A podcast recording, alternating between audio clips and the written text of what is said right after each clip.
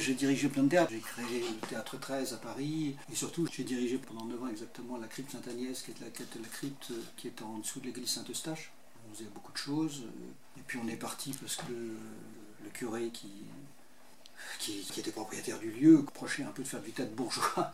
Et donc ensuite je cherchais un lieu, et puis ce lieu était libre, un, ami comédien l'avait trouvé, l'avait repéré. J'ai rencontré le propriétaire, c'est l'ancien passage du Nord-Ouest ici. Hein.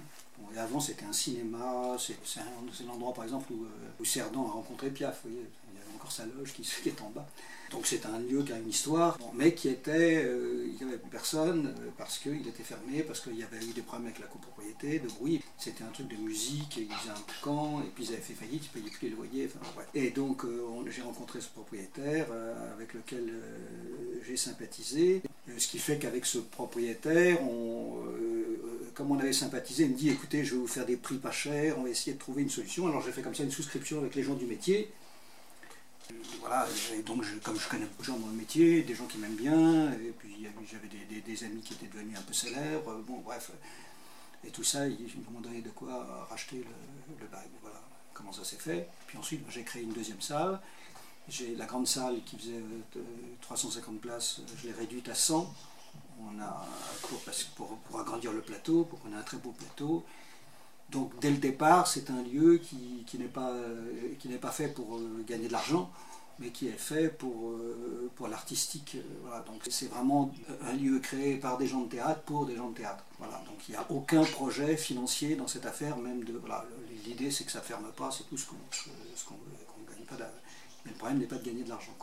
Après ça, je me suis dit, c'est un instrument qui est, précieux. En fait, c'est le théâtre que j'aurais rêvé euh, rencontrer quand j'avais 17 euh, ans ou 18 ans et que j'appelais tous les directeurs de théâtre de Paris en disant euh, J'ai du génie, prenez-moi. Et on me répondait Vous avez une production, vous avez une vedette, etc. Donc, donc moi, j'ai voulu ici que quelqu'un qui, a un peu de passion, qui, aime, ça, ben, puisse me rencontrer une demi-heure et puis dire tout, tout, à coup ce projet prend forme et, et peut se faire. Voilà, ce qui est quasiment impossible aujourd'hui à Paris. Donc l'idée, c'est de faire que, les productions ne coûtent pas cher, qu'on puisse produire des spectacles avec rien.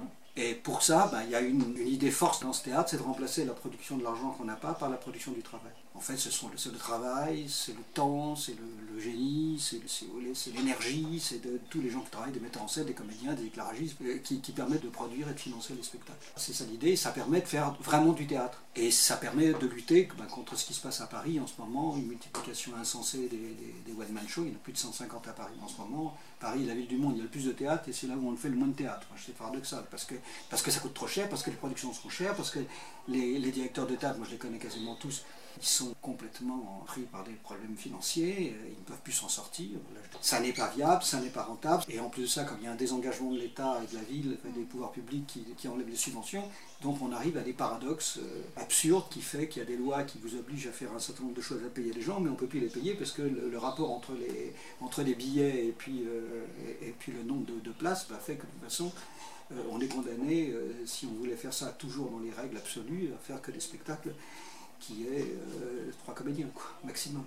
Alors qu'ici, on peut monter, par exemple, l'organisation avec 20 euh, comédiens, je peux le monter dans la petite salle. On peut faire tout ce qu'on veut. C'est un lieu euh, d'artistes pour les artistes et pour des gens qui ont la même passion que, moi. C'est-à-dire des gens qui se lèvent le matin en se disant bah, Attendez, si, si je ne crée pas, je crève. Quoi.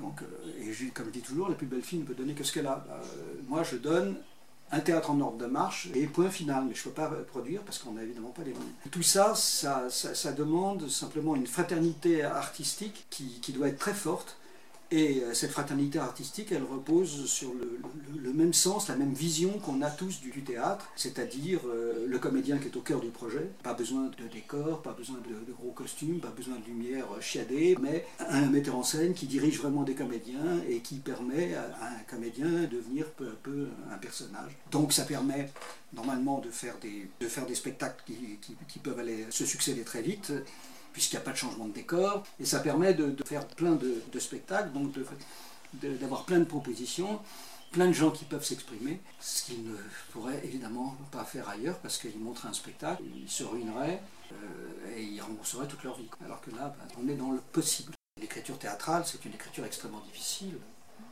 Non pas que c'est difficile en soi, mais parce que c'est très très difficile d'écrire quand on n'a pas de connaissances interne et, naturelle du théâtre. C'est pour ça que les grands auteurs dramatiques, euh, surtout d'aujourd'hui, euh, comme Yasmina Reza par exemple, ou Xavier Duringer, bah, c'est d'abord des comédiens, c'est des gens qui ont une connaissance interne du théâtre. Euh, c'est très compliqué de comprendre qu'au théâtre, l'écriture théâtrale est une écriture inachevée. C'est une écriture qui prend son achèvement dans le corps du comédien. Donc tout ce qui est inachevé, euh, bah, c'est très difficile à écrire l'inachevé, le, non-dit, tout ce qui est derrière. Souvent, ils écrivent en didascalie. En plus, ils rajoutent des didascalies, ce qui est complètement idiot, mais euh, voilà. Les didascalies au théâtre, il faut toujours s'en méfier, il hein. ne faut jamais en tenir compte. Parce que souvent, ils ne connaissent rien du tout, les pauvres auteurs.